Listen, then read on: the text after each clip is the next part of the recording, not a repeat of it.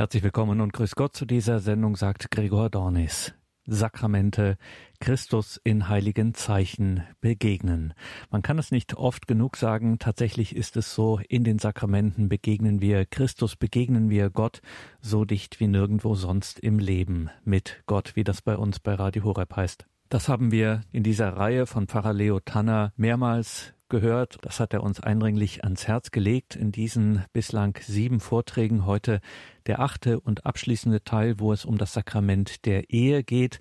Pfarrer Leo Tanner hat diesen Glaubenskurs, diesen Weg erwachsenen Glaubens gemeinsam erstellt mit dem Team der Wege erwachsenen Glaubens, dass Menschen Getaufte und auch nicht Getaufte neu wieder zum Glauben bringen möchte, tiefer in das Leben mit Gott führen möchte, und ein Angebot dieser Wege Erwachsenen Glaubens ist eben dieser Glaubenskurs. Hier hören wir immer die Vorträge.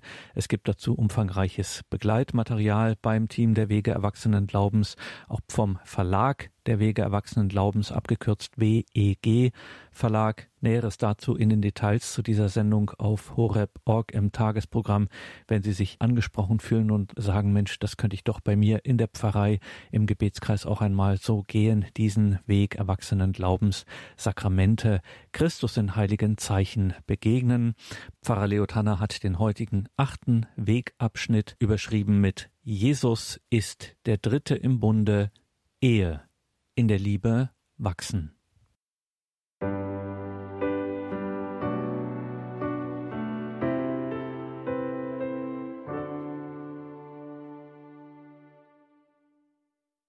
Herzlich begrüße ich Sie zum achten Treffen des Kurses über die Sakramente, Sakramente Christus in heiligen Zeichen begegnen. Die Kirche kennt zwei Sakramente des Dienstes für die Gemeinschaft die auch Standessakramente genannt werden. Letztes Mal beschäftigten wir uns mit dem Sakrament der Weihe, heute mit dem Ehesakrament unter dem Titel Jesus ist der Dritte im Bunde, Ehe in der Liebe wachsen. Liebe ist das, was Menschen antreibt, Begeisterung und Motivation schenkt und dem Leben Sinn und Erfüllung gibt. Unser Leben ist bestimmt von der Sehnsucht nach Lieben und geliebt werden. Wir erhoffen uns die Erfüllung unserer Liebessehnsucht vor allem in Beziehungen mit Menschen und ganz besonders in der Ehe. Doch Sehnsucht und Realität klaffen oft weit auseinander. Viele Beziehungen scheitern und gehen in Brüche. Darum die Frage, wie können Beziehungen gelingen? Wie kann diese Liebessehnsucht trotz Enttäuschungen und Scheitern erfüllt werden? Dazu will das Sakrament der Ehe helfen. Doch zuerst ein kurzer Blick auf die Geschichte der Ehe. In vielen Kulturen wurde und wird bis heute die Ehe als das tragende Element der Gesellschaft angesehen.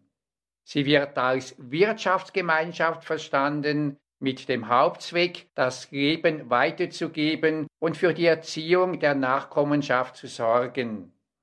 Ehen wurden und werden in verschiedenen Kulturen unterschiedlich geschlossen. Um eine Ehe in Israel zu schließen, war keine Liebesbeziehung notwendig. Die beiden mussten sich nicht einmal kennen. Die Mädchen lebten bis zur Hochzeit bei den Eltern und wurden meist vor dem 15. Lebensjahr verlobt. Die Verlobung war ein rechtlicher Vertrag zwischen dem Vater der Braut und dem zukünftigen Ehemann. Der Vater bestimmte, wen seine Tochter heiratet. Die Tochter musste dazu nicht einmal gefragt werden. Ab dem Zeitpunkt der Verlobung galt das Mädchen als Eigentum ihres Bräutigams und zukünftigen Ehemannes. Nach der Verlobung lebte das Mädchen noch etwa ein Jahr bei den Eltern bis zur eigentlichen Hochzeit der Heimholung der Braut. In dieser Zeit wurde das Mädchen auf die Ehe vorbereitet. Für Mädchen war es sehr wichtig, als Jungfrau in die Ehe zu gehen. Die Kirche hielt sich zuerst an die jeweiligen gesellschaftlichen Formen der Eheschließung. Doch bereits seit dem vierten Jahrhundert gab es die Teilnahme des Priesters an der familiären Hochzeitsfeier. Durch das Christentum rückte dann mehr und mehr die Beziehung der beiden Ehegatten zueinander ins Zentrum. So setzte sich ab dem 12. Jahrhundert in Westeuropa das Konsensprinzip durch. Das heißt, jede Person soll grundsätzlich bei der Wahl des Ehepartners bzw. der Ehepartnerin mitreden können. Als Folge davon fragt der Priester seither bei der Eheschließung, ob die beiden Partner sich freiwillig füreinander entscheiden. Doch heiraten konnte damals nur, wer eine entsprechende soziale Stellung innehatte. Ehen konnten auch heimlich geschlossen werden. Zur Verhinderung von heimlich geschlossenen Ehen wurde am Konzil von Trient 1545 bis 1563 die Formpflicht eingeführt. Das heißt, die Ehe musste vor dem Ortspfarrer oder einer von ihm beauftragten Person und zwei Zeugen geschlossen werden. Diese Form gilt bis heute. Ab dem 18. Jahrhundert setzte sich in der europäischen Gesellschaft mehr und mehr die Liebesehe durch. Damit nahm der Einfluss der Eltern und übrigen Verwandten auf die Partnerwahl ab. Auch wurde dadurch die Stellung der Frau gegenüber dem Mann gestärkt. Der Mann musste um die Frau werben, um ihre Liebe zu gewinnen. Ab den 70er Jahren des vergangenen Jahrhunderts setzte eine neue Entwicklung ein. Die Einheit von Ehe, Sexualität, Zusammenleben und Kindern fiel mehr und mehr auseinander. Voreheliche sexuelle Erfahrungen und das Zusammenleben ohne Trauschein wurden populär. Die bisherige Diskriminierung außerehelicher Kinder und jetziger Mütter nahm ab und wurde vollends aufgehoben. Heute spricht man sogar oft von Lebenspartnern im Sinne einer Partnerschaft für einen bestimmten Lebensabschnitt. Die klassische katholische Form der lebenslangen Ehe wird eher zur Ausnahme. Doch entschiedene Christen widersetzen sich diesem neuheidnischen Mainstream der Gesellschaft und entdecken die Schönheit der Ehe nach der Vision Gottes.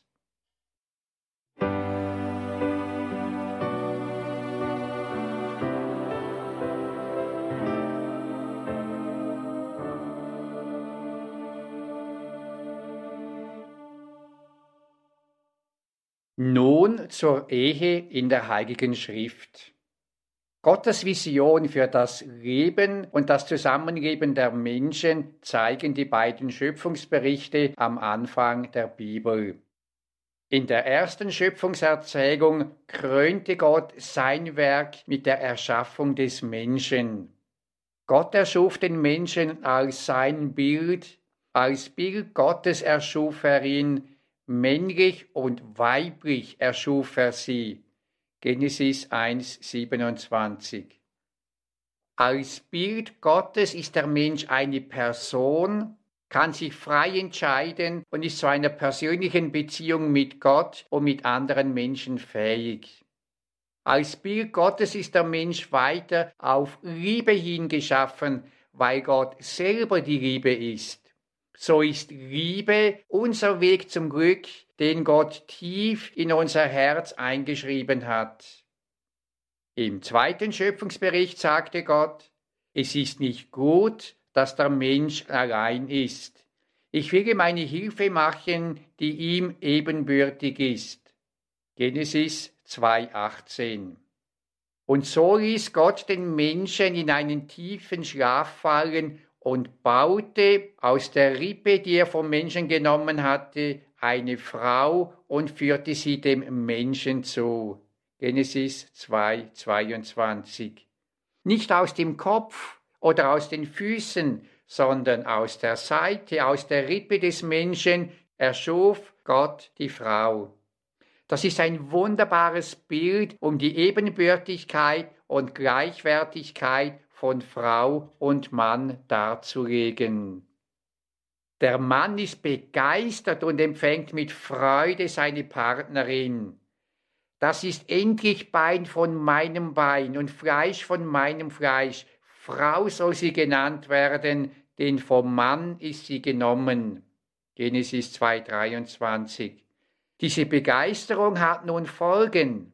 Darum verlässt der Mann Vater und Mutter und hängt seine Frau an und sie werden ein Fleisch. Genesis 2, 24. Der Mann verlässt Vater und Mutter, um in einer einzigartigen Beziehung mit der Frau ein Fleisch zu werden. Damit bringt der Mann der Frau gegenüber zum Ausdruck, du bist so kostbar, dass ein Mann alles verlässt, um dich zu gewinnen. Das sagt aber nicht nur der Mann zur Frau, die er wählt, das sagt auch Gott zu seinem Volk. Denn für Israel war die Ehe mehr als eine Form des Zusammenlebens. Sie spiegelte den Bund Gottes, die Beziehung Gottes zu seinem Volk wider. Das zeigte sich darin, dass Gott immer wieder einen Bund mit seinem Volk eingegangen ist. Die Propheten zeigen im Bild der Ehe, wie Gott als Bräutigam den Bund mit seinem Volk, mit seiner Braut lebt. Dabei bezahlt Gott selber den Brautpreis. Ich verlobe dich mir auf ewig. Ich verlobe dich mir um den Brautpreis von Gerechtigkeit und Recht, von Liebe und Erbarmen. Hosea 2, 21.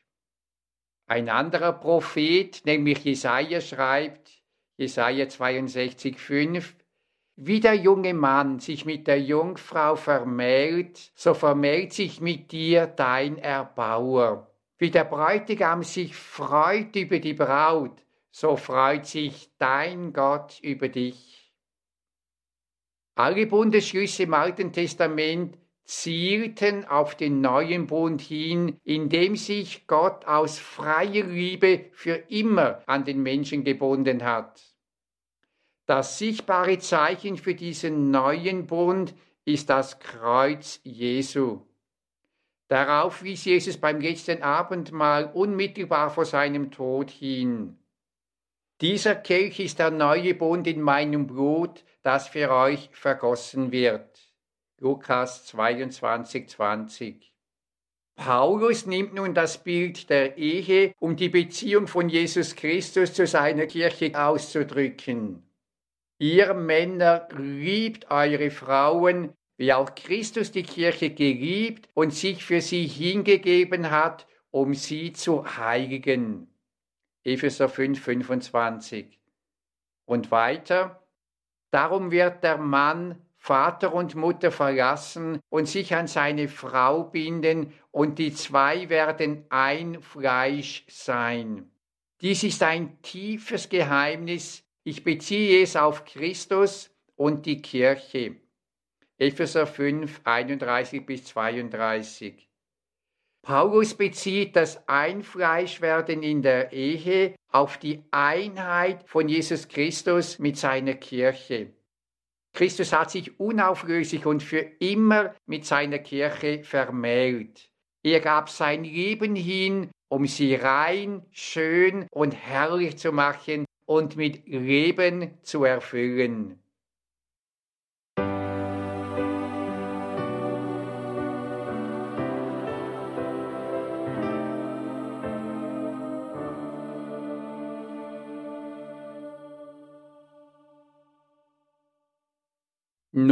Zum Ehesakrament. In jedem Sakrament vollzieht sich eine Verbindung von Gott her und zu Gott hin. Gott verbindet sich tiefer mit uns und wir mit ihm. So sind alle Sakramente Ausdruck der Bundesgemeinschaft mit Gott. Was bedeutet das für das Ehesakrament? Wenn Frau und Mann sich gegenseitig das Ehesakrament spenden, entscheiden sie sich, die Liebe und Treue Jesu Christi zu seiner Kirche in ihrer Ehe leben zu wollen. Und nun geschieht das Wunderbare. In der freien Entscheidung der Eheleute füreinander und im Vollzug der Ehe bindet sich Jesus Christus unwiderruflich an diese zwei und nimmt sie hinein in seinen ewigen Bund der Liebe. Das Ehepaar wird durch ein unauflösliches Band miteinander und mit Gott verbunden. Im Jukat 425 lesen wir, das Sakrament der Ehe ist wie ein bereitgestelltes göttliches Fahrzeug, in das die Liebenden einsteigen können. Ein Fahrzeug, von dem Braut und Bräutigam wissen, dass es genügend Treibstoff enthält, um mit Gottes Hilfe ans Ziel ihrer Sehnsucht zu kommen. Gott nimmt im Sakrament der Ehe die Liebenden in sein Fahrzeug auf, um ihre tiefe Sehnsucht zu erfüllen. Jesus Christus wird der Dritte im Bund und nährt die Liebe der Eheleute. Und da Jesus Christus hundertprozentig treu ist und seine Liebe zu uns unauflöslich ist, darum ist eine christliche sakramentale Ehe unauflöslich. Denn selbst wenn wir untreu sind, bleibt er doch treu. 2 Timotheus 2,13. Treu gibt Jesus Christus seine Liebeskraft, aber nicht zum Voraus, sondern jeden Tag neu. Wenn wir uns ihm öffnen und ihm vertrauen, dann entfaltet sich diese Liebe während des ganzen Ehelebens. So wird die christliche Ehe ein Dauersakrament. Durch das Ehesakrament werden Frau und Mann gegenseitig zum Ort, wo sie die Liebe Gottes ganz konkret und spürbar erfahren. Denn in ihrer menschlichen Liebe wird Gottes Liebe gegenwärtig. Die Frau erfährt in der Liebe, die der Mann ihr schenkt, Gottes Zärtlichkeit und Liebe und ebenso erfährt der Mann in der Liebe, welche die Frau ihm schenkt, ganz konkret Gottes Zuwendung und Liebe. Einfach schön.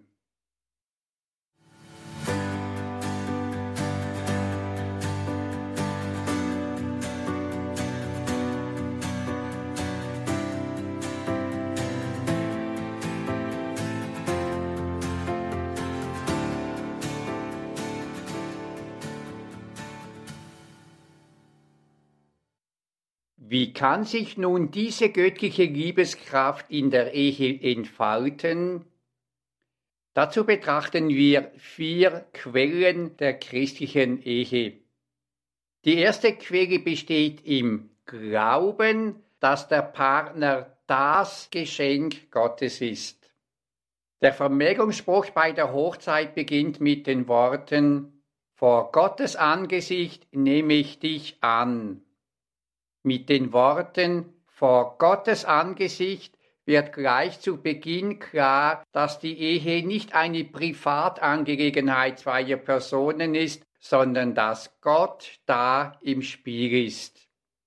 So wird nach christlichem Verständnis ein Partner nicht genommen, sondern von Gott empfangen.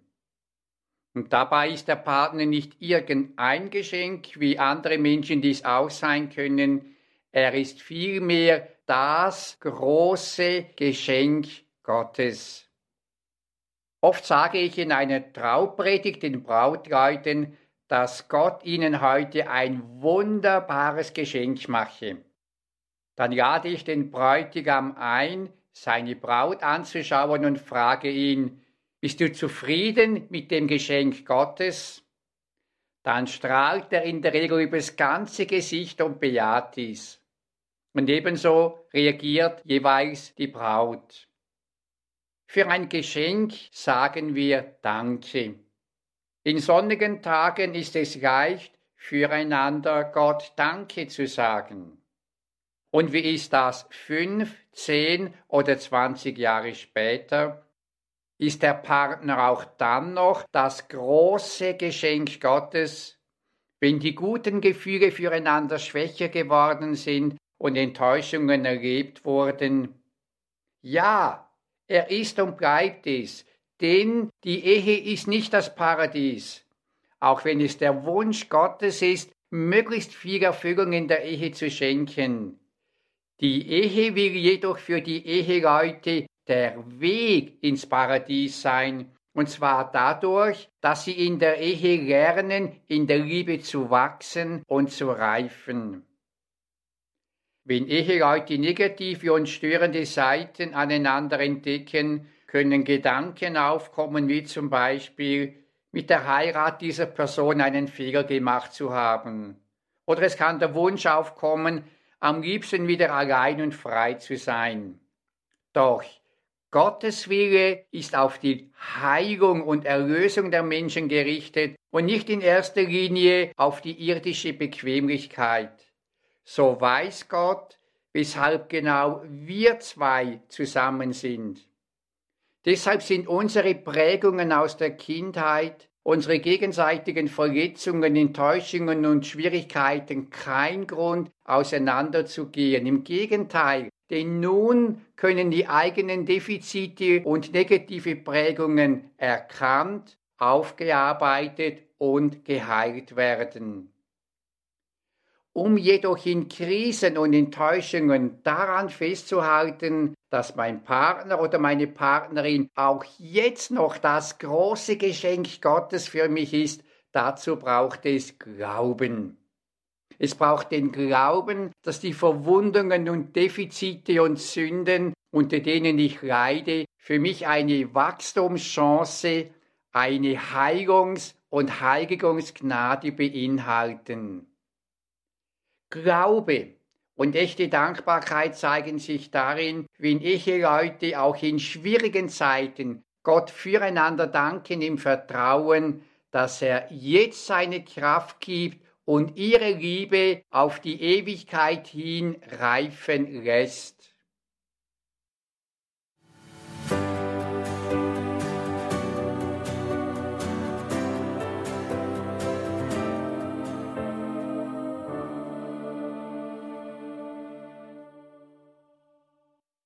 Eine zweite Quelle der christlichen Ehe besteht darin, mit Jesus als dem Herrn der Ehe zu leben. Wenn zwei heiraten, vertrauen sie ihr Leben einander an und indem sie miteinander ins göttliche Fahrzeug einsteigen, vertrauen sie ihre Ehe Jesus Christus als Dritten im Bunde an. Damit wird Jesus Christus zum Herrn ihrer Ehe. Jesus als Herrn anzunehmen, ist zuerst ein Geschenk für mich persönlich. Denn damit habe ich in allen Situationen einen machtvollen Freund an meiner Seite. Ein Freund, der mich versteht, der mich liebt und der in allen Situationen einen guten Weg weiß und der mich befähigt, diesen guten Weg auch zu gehen. Mit Jesus als Herrn der Ehe zu leben, ist ein kostbares Geschenk für die Eheleute.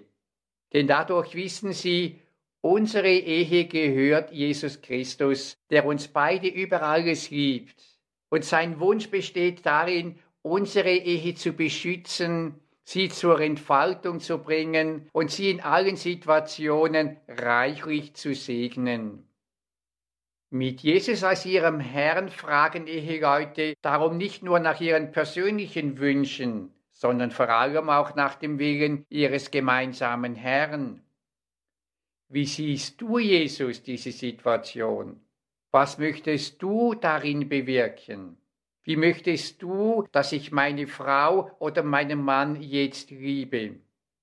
So gibt es in der christlichen Ehe zwei Blickrichtungen. Gemeinsam schauen Frau und Mann auf Jesus Christus, ihren gemeinsamen Herrn. Ihm vertrauen die Eheleute ihre Fragen, Nöte und Schwierigkeiten immer wieder an. Und ebenso schauen sie gemeinsam aufeinander und dienen einander, wie Paulus schreibt. Einer ordne sich dem anderen unter in der gemeinsamen Furcht Christi. Epheser 5, 21. Die gegenseitige Unterordnung ist eine Form von liebevoller Loyalität, von gegenseitigem Dienen. Das Ziel ist, dass Frau und Mann ein möglichst optimales Team sind, in dem sie sich gegenseitig mit ihren Gaben unterstützen und ergänzen. Das schenkt Freude und macht Spaß am Miteinander.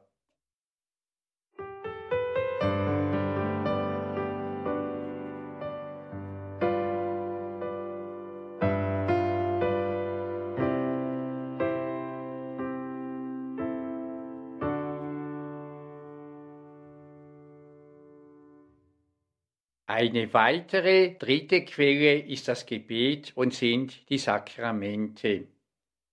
Ein meist verborgenes Problem mancher Eheschwierigkeiten liegt nicht zwischen den Ehepartnern, sondern zwischen ihnen und Gott. Nur zu oft erwarten die Eheleute unbewusst voneinander eine solch große innere Erfüllung, die nur Gott geben kann. Wenn zwei Partner von der Liebe Gottes erfüllt sind, dann können sie aus dieser Fülle heraus einander beschenken. Wenn sie aber voneinander die Liebe erwarten, die ihnen nur Gott geben kann, dann hat dies Frustration und Enttäuschung zur Folge. Deshalb ist die fundamentalste Beziehung in der Ehe die persönliche Beziehung zu Jesus Christus. Das gemeinsame und persönliche Gebet ist für eine christliche Ehe nährend und inspirierend. Bei der Ehevorbereitung frage ich jedes Paar, beten Sie, allein oder gemeinsam? Und oft gebe ich Ihnen dann den folgenden Rat für Ihr Eheleben. Was auch immer am Tag über gewesen ist, geben Sie vor dem Einschlafen einander die Hände und beten Sie gemeinsam an Vater unser. Legen Sie alles, was gewesen ist, in die Hände des himmlischen Vaters. Und wenn es für Sie möglich ist, können Sie noch einen Dank oder einen Wunsch oder eine Bitte aussprechen und Ihre Sorgen Jesus und dem himmlischen Vater anvertrauen. Das stärkt und das heilt. Hilfreich ist auch das Bußsakrament. Ein häufig gehörtes Wort bei Streit und Eheschwierigkeiten ist, du bist schuld. Wenn du anders wärst, dann. Im Bußsakrament schaue ich nicht auf das, was der andere falsch gemacht hat, sondern auf meinen Anteil an den Missverständnissen, Konflikten und Verletzungen, die geschehen sind. Und gerade wo ich Mühe habe, mich dem anderen wieder zuzuwenden, aufrichtig um Vergebung zu bieten, mir selbst zu verzeihen. Da will Jesus als der göttliche Arzt mir helfen. Er schenkt mir den Heiligen Geist und befähigt mich, die Verhärtung meines Herzens zu überwinden. So hat das Bußsakrament eine große heilende Kraft, gerade auch für die Ehe. Ich wüsste schon, was ich tun sollte, doch mir fehlt die Kraft dazu. Da kann die Eucharistiefeier zu einer nährenden Kraftquelle werden.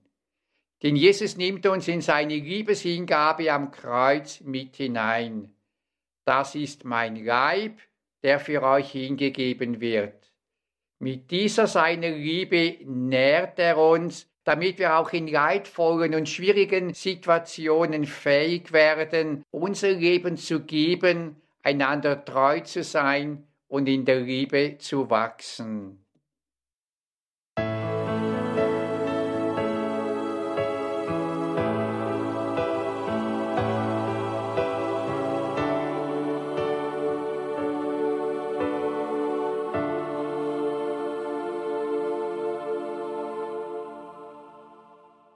Eine vierte Quelle besteht in der Fruchtbarkeit, besteht darin, einer gemeinsamen Vision zu folgen. Wer heiratet, um selbst glücklich zu werden, kann mit dieser Haltung leicht im Unglück enden. Die richtigere Haltung ist, ich heirate, weil ich meinen Partner glücklich machen will.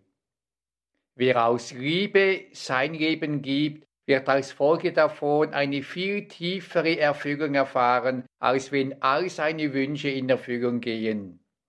Denn die gebende Liebe nährt und beglückt uns im tiefsten. Jesus sagt, ich habe euch erwählt und dazu bestimmt, dass ihr euch aufmacht und Frucht bringt und dass eure Frucht bleibt. Johannes 15, 16. Wir alle sind berufen, Frucht zu bringen und dem Leben zu dienen. Vision bedeutet, nicht nur einander in die Augen zu schauen, sondern gemeinsam in die gleiche Richtung zu schauen, sich gegenseitig in einem Projekt zu unterstützen. In besonderer Weise ist die Ehe darauf angelegt, das Leben weiterzugeben. Die Bereitschaft zum Kind ist darum wesentlich für jede Ehe. Deshalb werden Bräutigam und Braut bei der Trauung persönlich gefragt, sind sie bereit, die Kinder, die Gott ihnen schenken will, anzunehmen und sie im Geist Christi und seiner Kirche zu erziehen? Wenn Eltern ein Kind erhalten, dann vertraut Gott ihnen das Leben eines Menschen an, der hilflos und auf liebevolle Betreuung angewiesen ist. Es ist erstaunlich, wie Frauen und Männer, wenn sie Mütter und Väter werden, sich verändern, eine Hingabe entwickeln, nachts aufstehen, das Kind pflegen, für es da sind. Kinder wecken in den Eltern die besten Kräfte und fördern so ihre Liebesfähigkeit. Väter und Mütter können durch ein Kind verwandelt werden. Da wird die Gnade spürbar, die Kinder für ihre Eltern sind. Erziehung bedeutet, in das Leben und in die Berufung von Menschen zu investieren, etwas, was nach außen kaum sichtbar wird, jedoch die Welt mehr prägen wird als Millionen, die in Projekte investiert werden. Denn die Kinder von heute sind die Verantwortungsträger von morgen. Eltern vermitteln zuerst das, was sie leben. Kinder übernehmen mehr das, was ihnen vorgelebt wird, als was ihnen gesagt wird. Die Treue und Liebe der Eltern vermitteln dem Kind Geborgenheit. Kinder erfahren, dass das Leben und dass Gott verlässlich ist, weil die Liebe der Eltern dies ist. Kinder nehmen auf, wie die Eltern Gott lieben. Das kann in ihren Herzen Liebe zu Gott entzünden und das Vertrauen auf ihn wecken. Wenn wir nur die eigene Familie und Verwandtschaft im Blick haben, können wir noch in einem Familienegoismus gefangen sein. Fruchtbarkeit geht immer über die eigene Familie hinaus in die Nachbarschaft, in die Pfarrgemeinde, in den Dienst an bestimmten Menschen, besonders den Armen. Als Kirche sind wir in eine größere Familie hineingerufen, um zu geben und um zu empfangen. Wenn nun ein Paar keine Kinder bekommt oder wenn der Dienst an den eigenen Kindern weitgehend abgeschlossen ist, weil die Kinder rausgeflogen sind, dann kann sich die Frage nach der Vision, wie Sie als Paar jetzt im Leben dienen können, neu stellen. Es kann gut sein, sich auch nach vielen Ehejahren die Frage zu stellen, welche Vision haben wir oder vielleicht besser, welche Vision hat Gott jetzt noch für unsere Ehe?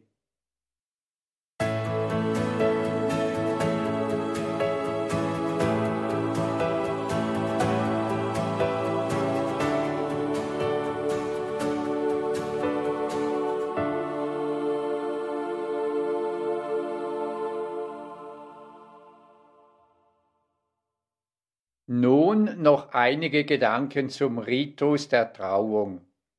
In der Regel holt der Zelebrant, der Priester oder Diakon das Hochzeitspaar am Portal der Kirche ab und geleitet es zu den Plätzen in der Kirche.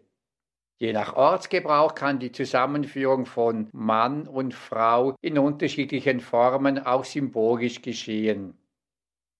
Im Anschluss an den Wortgottesdienst nach der Predigt beginnt der eigentliche Ritus.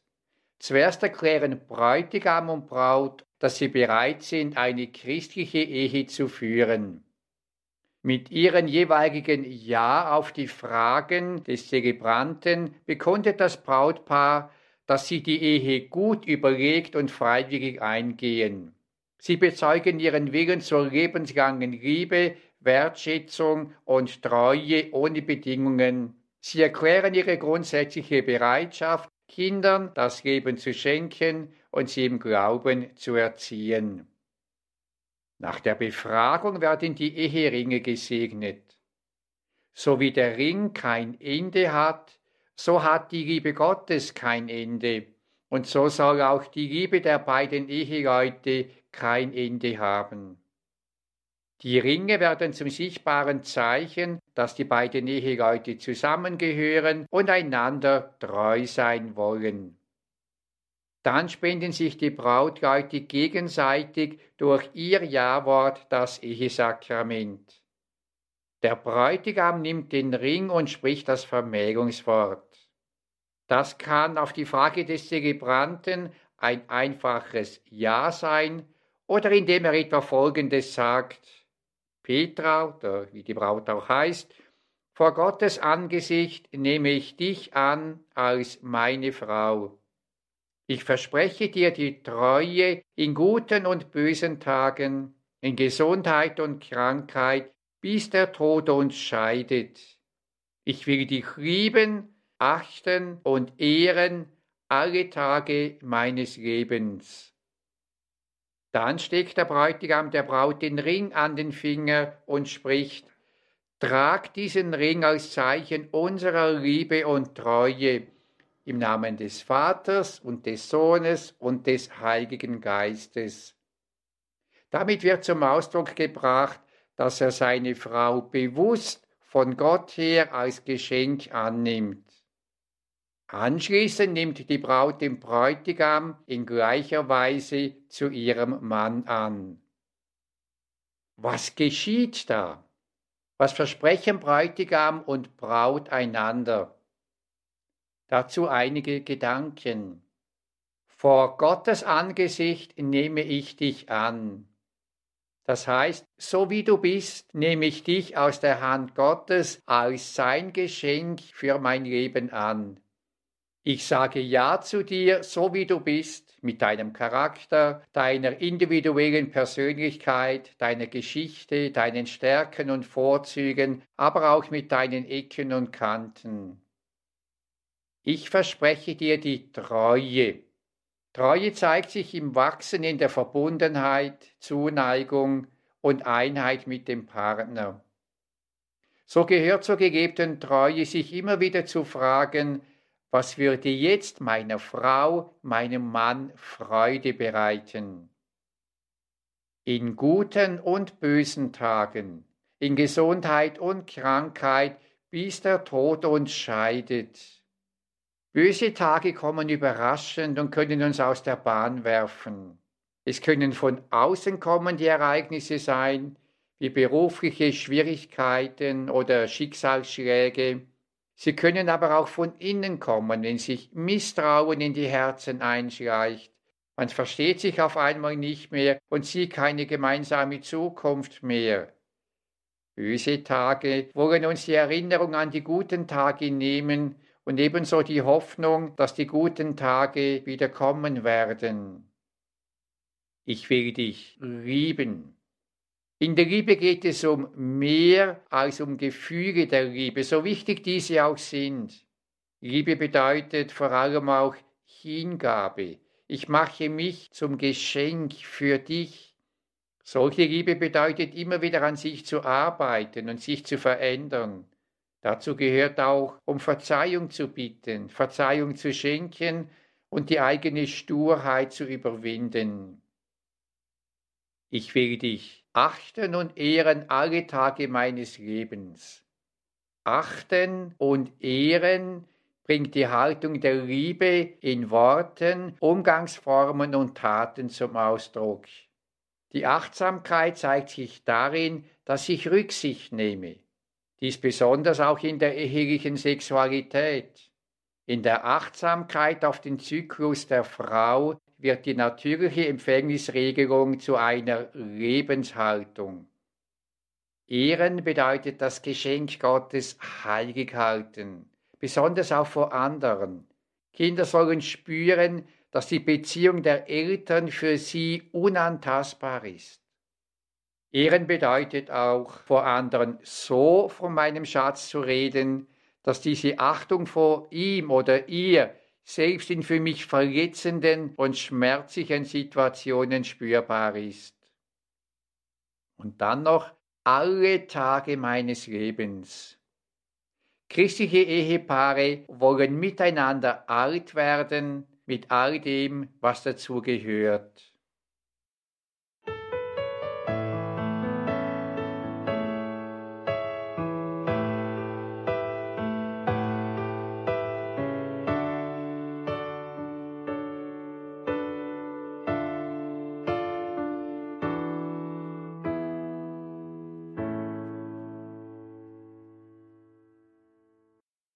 Kehren wir nach diesen Gedanken zurück zum Ritus.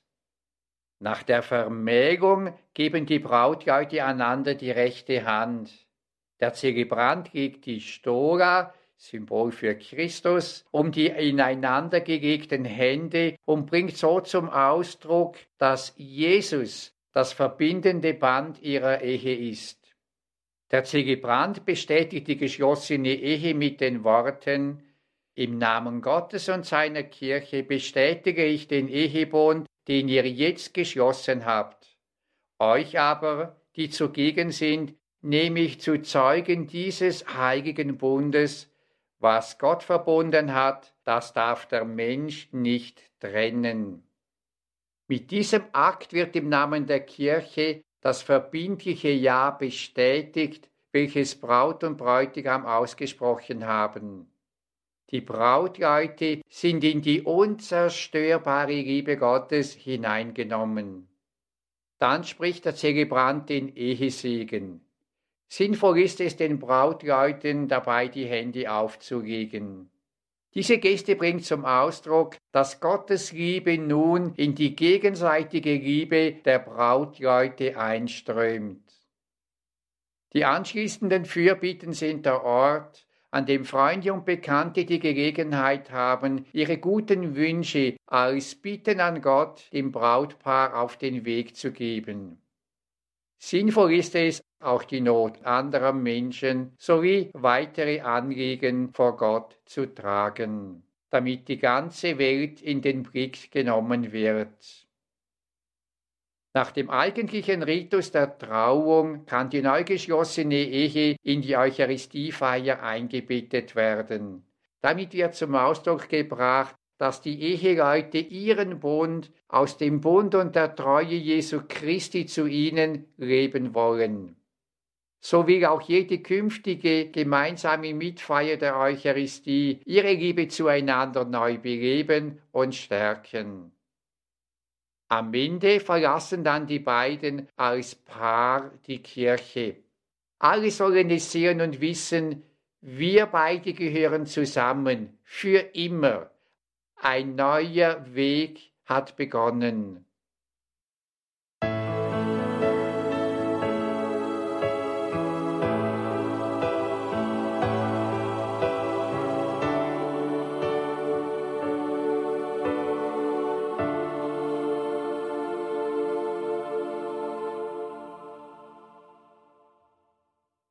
Noch ein Wort zur Kommunikation zum Herz der Ehe. Jede Ehe hat ihre eigene Geschichte und konkretisiert sich in einmaligen Situationen und Umständen. Ein Psychiater wurde nach dem Tod seiner Frau gefragt, wie er die Ehe erlebt habe. Darauf fragte er, welche Ehe? Ich habe mindestens acht Ehen mit meiner Frau gelebt. Das zeigt, eine Ehe ist stets in Entwicklung. Wie jeder Mensch viele Reifungswege geht und immer neue Erkenntnisse im Leben macht, so gilt dies auch für die Ehe. Was in einer Ehephase unentbehrlich war, kann in einer anderen Phase unwichtig werden. Zwei Liebende sind heute nicht mehr, was sie gestern noch waren. Jeder Tag enthält Neues. In einer christlichen Ehe ist und bleibt der Ehepartner der wichtigste Mensch. Die Beziehung zu ihm, zu ihr hat Priorität immer, auch vor der Beziehung zu den Kindern. Diese Priorität des Partners zeigt sich in der Zeit, die man sich füreinander nimmt.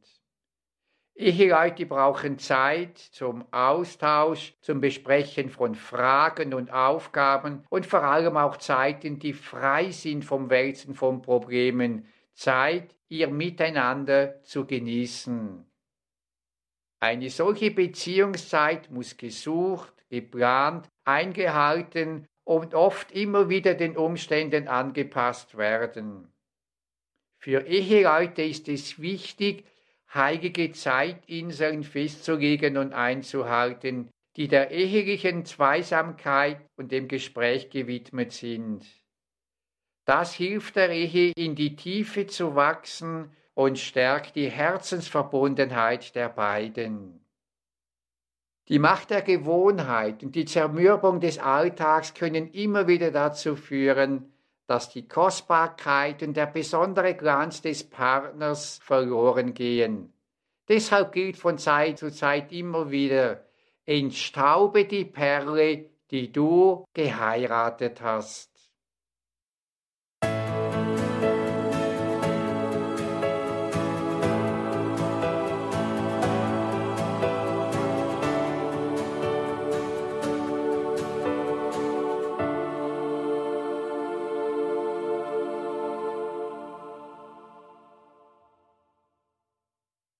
Wir wollen beten. Himmlischer Vater, wir danken dir, dass du uns füreinander und für die Liebe geschaffen hast. Wir danken dir, dass du im Sakrament der Ehe unsere gegenseitige Liebe in deinen unzerstörbaren Liebesbund hineingenommen hast.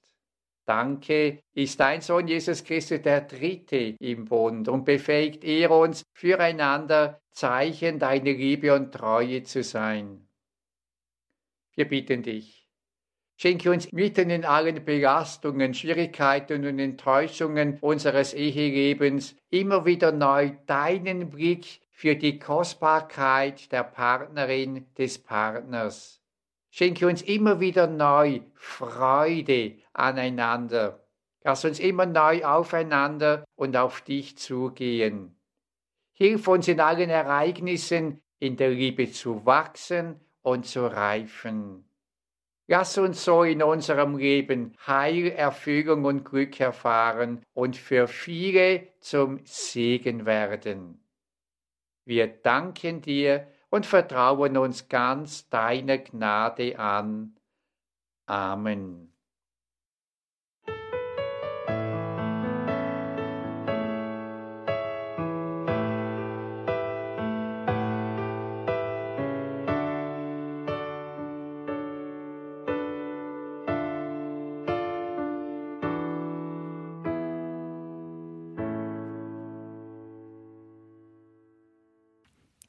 Jesus ist der Dritte im Bunde, Ehe in der Liebe wachsen das war die Überschrift über diesem achten und abschließenden Teil des Glaubenskurses Sakramente Christus in heiligen Zeichen begegnen. Ein Glaubenskurs, ein Weg erwachsenen Glaubens von Pfarrer Leo Tanner aus der Schweiz, gemeinsam entwickelt mit dem Team der Wege erwachsenen Glaubens. Warum betone ich das mit dem Team der Wege erwachsenen Glaubens? Weil es zu diesem Kurs, wir hören hier immer nur die Vorträge, aber das ist Bestandteil eines umfangreichen Kurses. Es gibt Begleitmaterial, ein Arbeitsbuch, eine DVD-ROM, wo man Hilfen, Vertiefungen an die Hand bekommt, um so einen Kurs auch bei sich in der Pfarrei einmal zu gehen, so einen Glaubensweg, so einen Weg erwachsenen Glaubens, abgekürzt WEG. Der WEG Verlag bietet hier einiges an, Näheres dazu in den Details zu dieser Sendung auf horeb.org im Tagesprogramm und natürlich auf der Website von Pfarrer Leotanner, leotanner.ch. Leotanner in einem Wort.ch. Und damit darf ich mich an dieser Stelle von Ihnen verabschieden. Danke Ihnen allen fürs Dabeisein. Danke, dass Sie diese Arbeit, diese Gebets- und Glaubensgemeinschaft des Radios, die wir ja zweifelsohne sind, gerade wenn wir hier miteinander im Gebet, miteinander und füreinander vor Gott stehen, auf den Herrn blicken, ihn gemeinsam loben und preisen, ihm gemeinsam danken, ihm gemeinsam unsere Klage in die Hände zu legen, dass wir all das hier im Radio machen können, verdanken wir ausschließlich ihren geistlichen und materiellen Zuwendungen, Gebete, Opfer und Spenden. Das ist das Einzige, wovon wir leben. Vergelt's Gott allen dafür. Mein Name ist Gregor Dornis. Ich wünsche Ihnen allen einen gesegneten Abend und eine behütete Nacht. Hier folgt jetzt um 21.30 Uhr die Reihe Nachgehört.